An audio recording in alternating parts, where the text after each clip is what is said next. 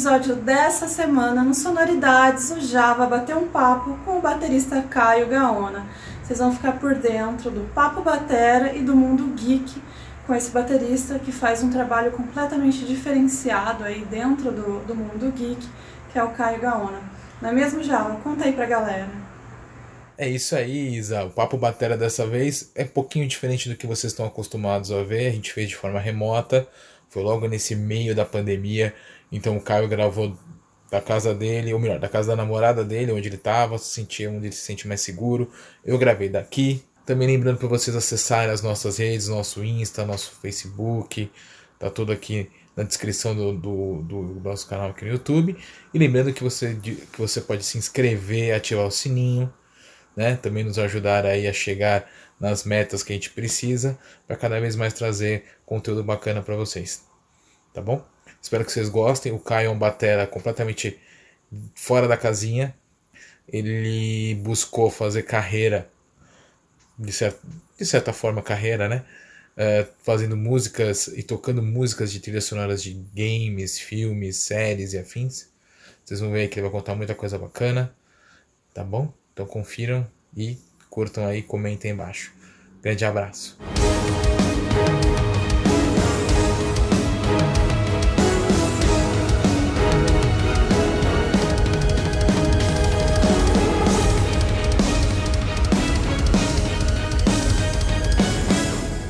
Caio Gaona, eu sou geek batera. Eu toco bateria em temas de filmes, games, animes e séries. Eu toco na banda Invida, na banda Triscore e na banda Valerie além de algumas bandas do cenário paulistano de covers.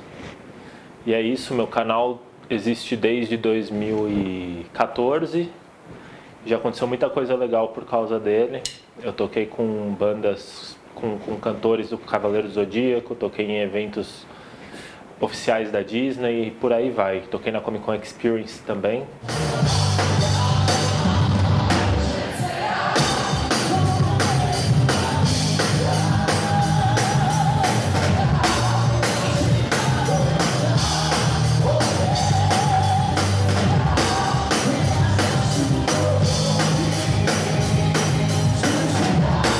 Então, Caio, você fez a transição de aluno para professor.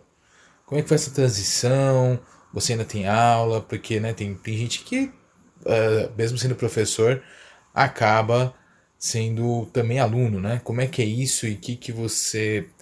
Uh, como foi essa transição? Conta pra gente. E você meio ficou consolidado nessa coisa de batera geek, né? Como é que é ser um batera geek? Como é que surgiu essa ideia? E você se considera um cara consolidado na bateria? Eu comecei a quando eu comecei a tocar bateria, eu não conseguia nem bater palma no tempo. Então eu, tive que me dedicar bastante. Teve muita gente que eu passei por muitas bandas no começo e tipo as pessoas não curtiam muito eu tocando, aí eu tive que estudar bastante. E aí um dia um amigo meu foi entregar currículo numa escola e eu fui junto com ele, levei Aí eu comecei a dar aula, eu comecei a dar aula em 2009, 2010 mais ou menos.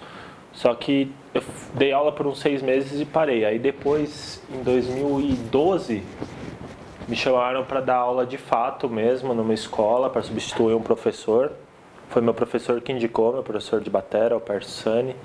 E daí para frente eu dou bastante aula.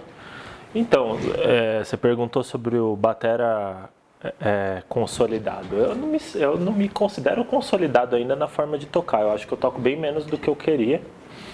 Mas a gente está correndo atrás, né?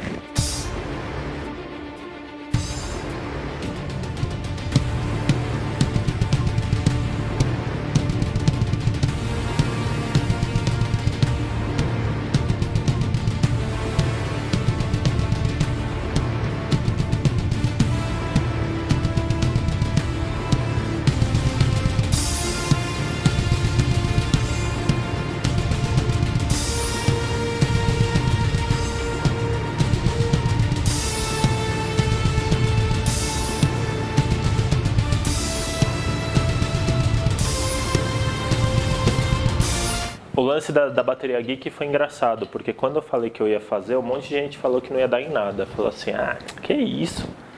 gravar tema de filme, série, onde que você vai com isso? Eu falei, ah, mesmo assim eu vou fazer. Eu tocava na Black Pussy na época, na banda. E eu já tinha banda e tal, mas eu sentia que tipo meu ritmo queria mais e eu não e não tinha como, porque uma banda depende do ritmo das outras pessoas. Então eu fui atrás de fazer. Aí eu gravei o tema do Pacific Rim quando eu assisti no cinema. E foi muito doido assim. Eu falei, eu preciso gravar esse tema.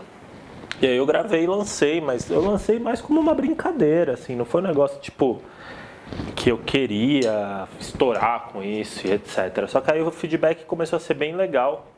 E eu sempre gostei de trilhas sonoras, desde que meu pai me levou a assistir Star Wars 5, que eu ouvi a trilha lá do tema do Darth Vader, a Marcha Imperial, eu fiquei apaixonado por trilha sonora. Depois veio O Senhor dos Anéis, foi a mesma coisa. E eu sempre prestei atenção em trilha sonora de filme, então para mim é muito legal estar trabalhando com isso.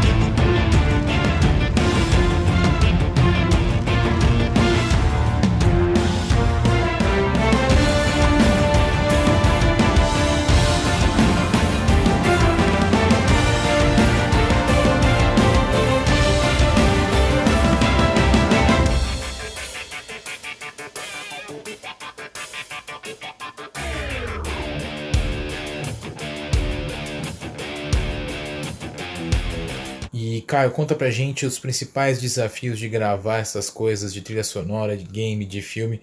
Cara, eu sou batera, não consigo nem imaginar como é que é gravar essas coisas. Conta pra gente aí. Cara, os principais desafios na gravação de, de trilhas sonoras é que a maioria não é com clique, né? Então, eles não gravam com clique. Então, quando você vai gravar, você tem que se virar. Você tem que gravar em cima e às vezes não tem como editar também. Mas é muito legal. E o mais difícil mesmo, na minha opinião, é inovar, né? Fazer coisas diferentes do que está de costume. Porque o ritmo da trilha sonora às vezes te dita fazer uma coisa que você pode interpretar de uma forma simples, tocando um groove simples, ou interpretar de uma forma completamente rebuscada.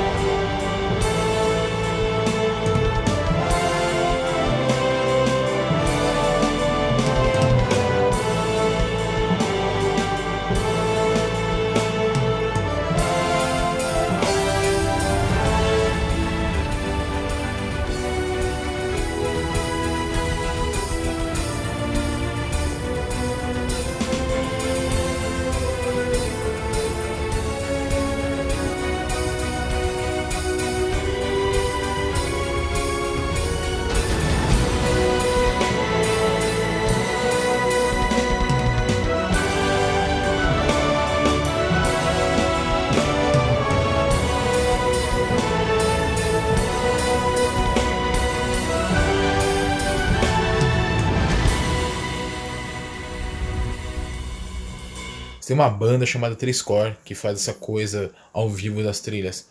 É, muita gente não conhece a Triscore. É, como você apresentaria a Triscore para essa galera? Que é fora desse mundo geek, né? Como você apresentaria a Triscore? Então, a Triscore, ela é uma banda que surgiu da minha vontade de tocar os temas do meu canal ao vivo. Então eu formei eu já tinha formado três versões dela, que foi a STXP, a Geek Metal e a Triscore. E a Triscore, ela, ela foi a que se manteve, né? A gente foi indo, já tem três anos quase, e tá rolando muito bem, assim. A gente, inclusive, tem algumas versões que eu readaptei para tocar com a Triscore, tem inclusive algumas versões que eu lanço no meu canal que são de instrumentais que o próprio Rodrigo faz. E uma curiosidade sobre a Triscore é que ela nasceu no palco, assim. Um dia o Rodrigo falou que poderia tocar junto comigo num evento grande, que era o JediCon. E aí foi muito louco, aí rolou e foi bem legal.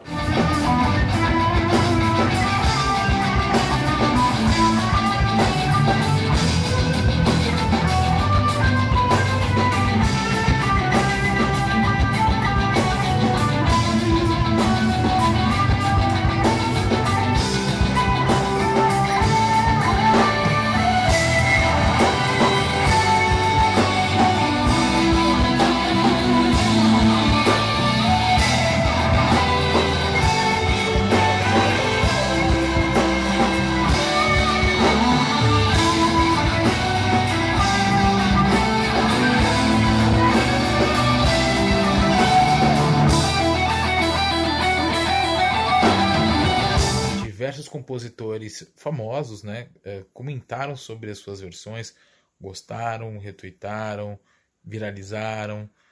E aí, como você se sente com tanta exposição bacana vinda de Hollywood ou de Bollywood ou da, das, da Netflix esfera, digamos assim? Como você se sente? Ah, isso é muito legal, né? Ter gente famosa que curtiu o meu trabalho. A, a, a, a, última foi, o, foi a compositora da abertura do La Casa de Papel. Mas, pô, já chegou a um ponto que uma vez o compositor da trilha sonora do Arrow lá me chamou para gravar um negócio para eles, eu gravei. Só que a Warner não aceitou por causa da qualidade de estúdio, né? Qualidade de áudio. Eles têm estúdios lá em Hollywood e tal, e aí não deu, mas foi bem legal. E é bem legal, pô, você meio que ganha a bênção do criador da trilha sonora. Assim, o cara falou oh, parabéns e etc. Isso é muito legal.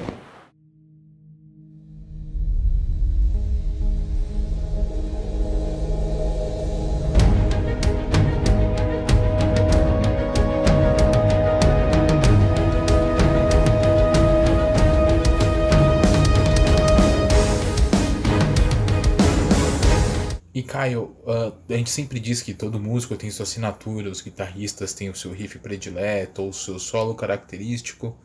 E você, qual seria a sua assinatura na bateria? Cara, eu, eu não sei qual é a minha assinatura na bateria, mas eu acredito que é fazer aqueles grooves mais tribais, aquelas coisas mais swingadas, mesmo tocando rock, assim. Eu gosto muito de fazer isso.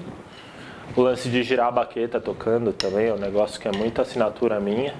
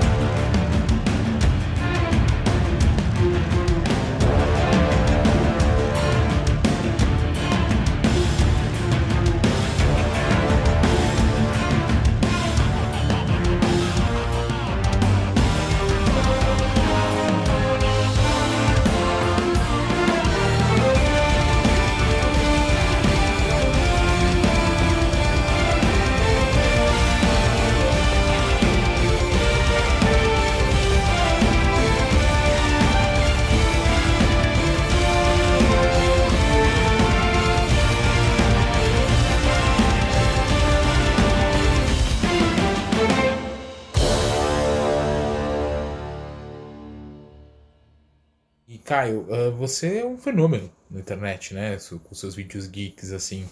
Uh, como você trabalha essa questão de ser relevante na internet com a sua bateria? Conta pra gente. Eu não me considero um fenômeno na internet. Assim, um vídeo meu ele viralizou mesmo, que é o Pacific Rim. E alguns outros também tiveram um, um caso legal, foram, foram bem bacanas. Mas eu acredito que o segredo para você funcionar na internet é estratégia foco e constância, né? Você não pode desistir, você não pode parar. Principalmente com o lance do Spotify e etc, porque ele exige que você lance coisa todo mês. E o YouTube exige que você lance coisa toda semana. Então é muito difícil, né? Você manter a qualidade e você ter que continuar lançando.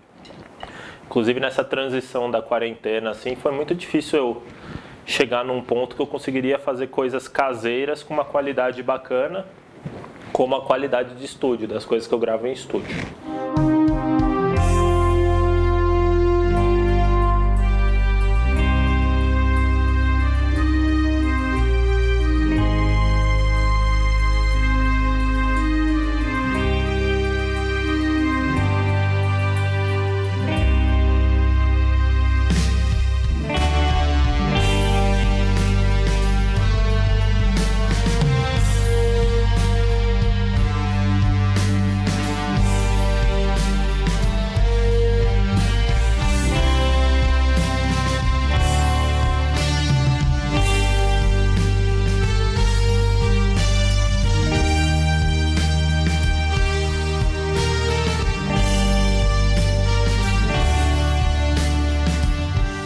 Você acha tempo para tanta coisa, cara? Triscore, Geek Drummer, em vida, dar aula.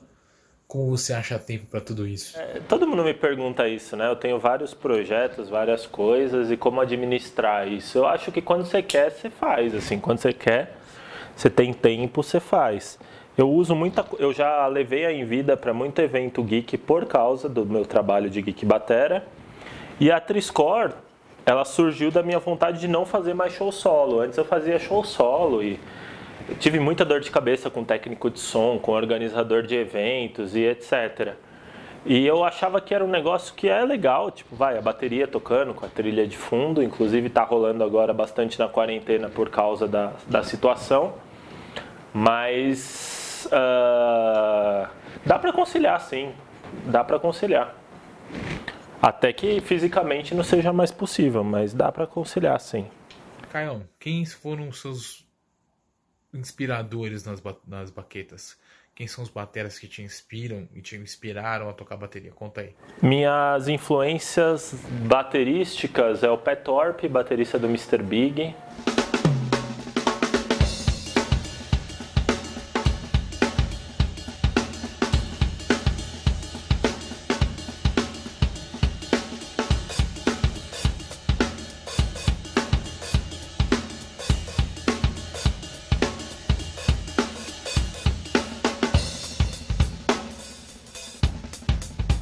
Ricardo Confessori, que é do Xamã.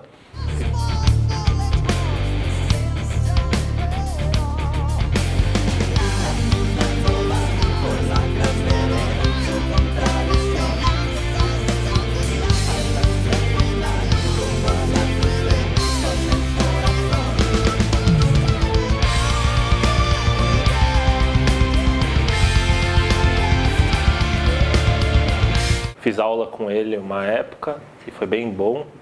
Tico Torres, do Bon Jovi.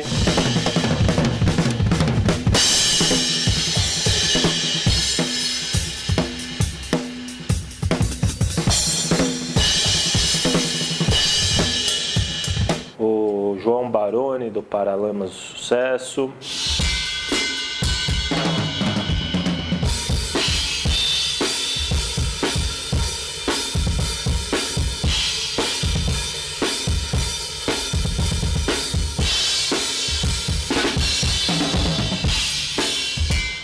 Daniel Erlandson do Ark Enemy.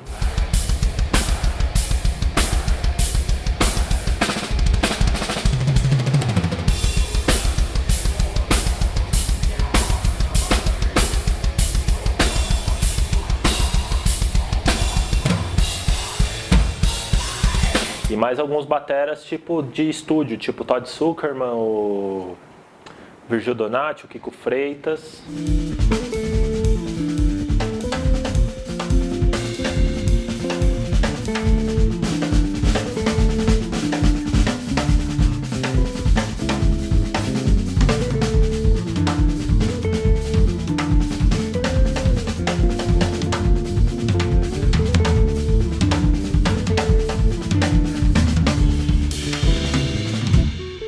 Casagrande, também gosto muito dele, está fazendo um trabalho bem legal no Sepultura.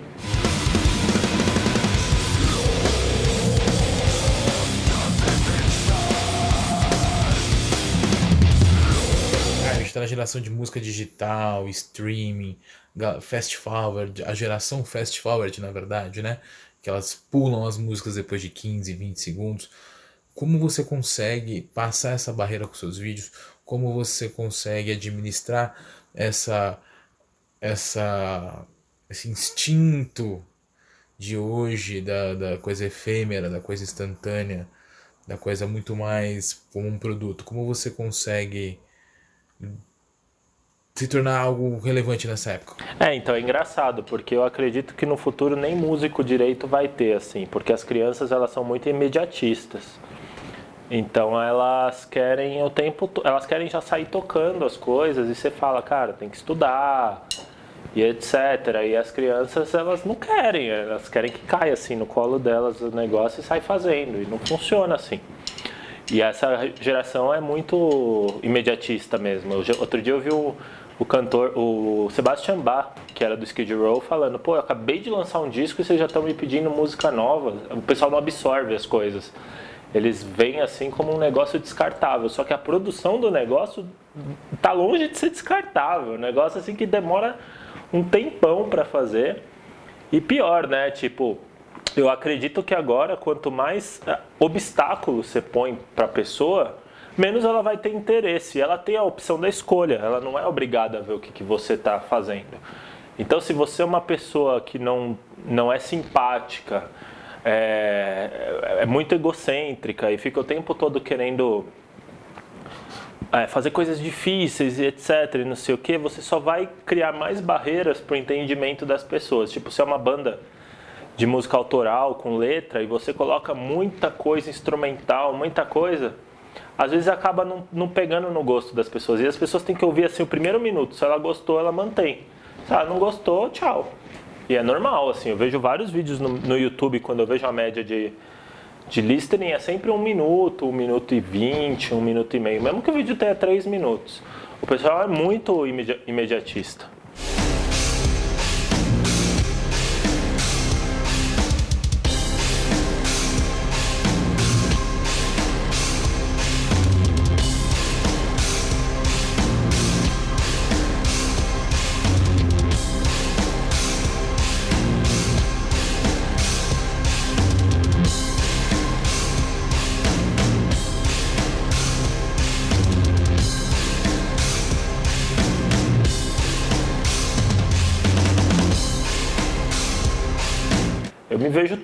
Tocando, mas não sei o que, que pode acontecer. Talvez tocando como, como baterista de trilha sonora mesmo, não sei. Espero que sim.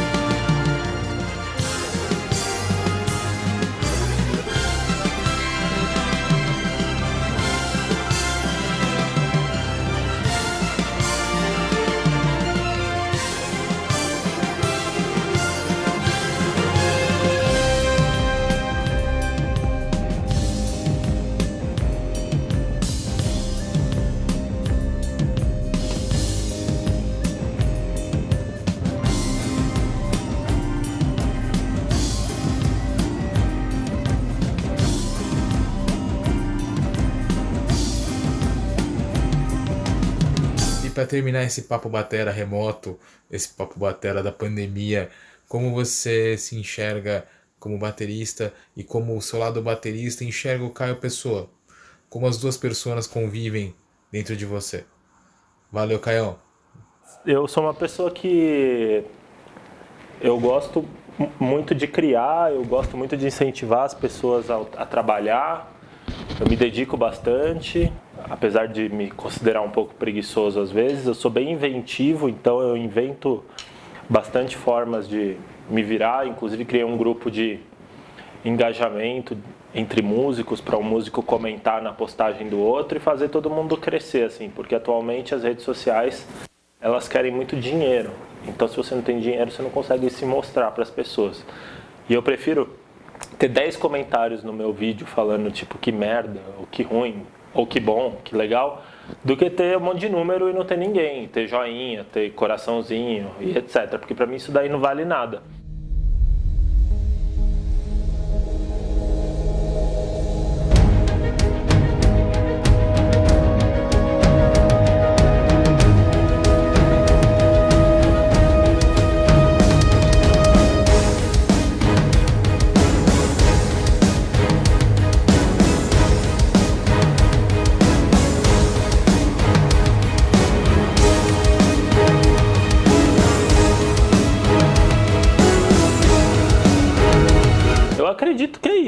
Sou uma pessoa dedicada, esforçada, que já tomou várias porradas no mundo da música, mas estamos aí sempre gravando e trabalhando. Valeu Sonoridades pela oportunidade dessa entrevista. É, assinem o canal lá, é, youtube.com.br Caio Gaona, me sigam no Instagram e procurem Caio Gaona no Spotify.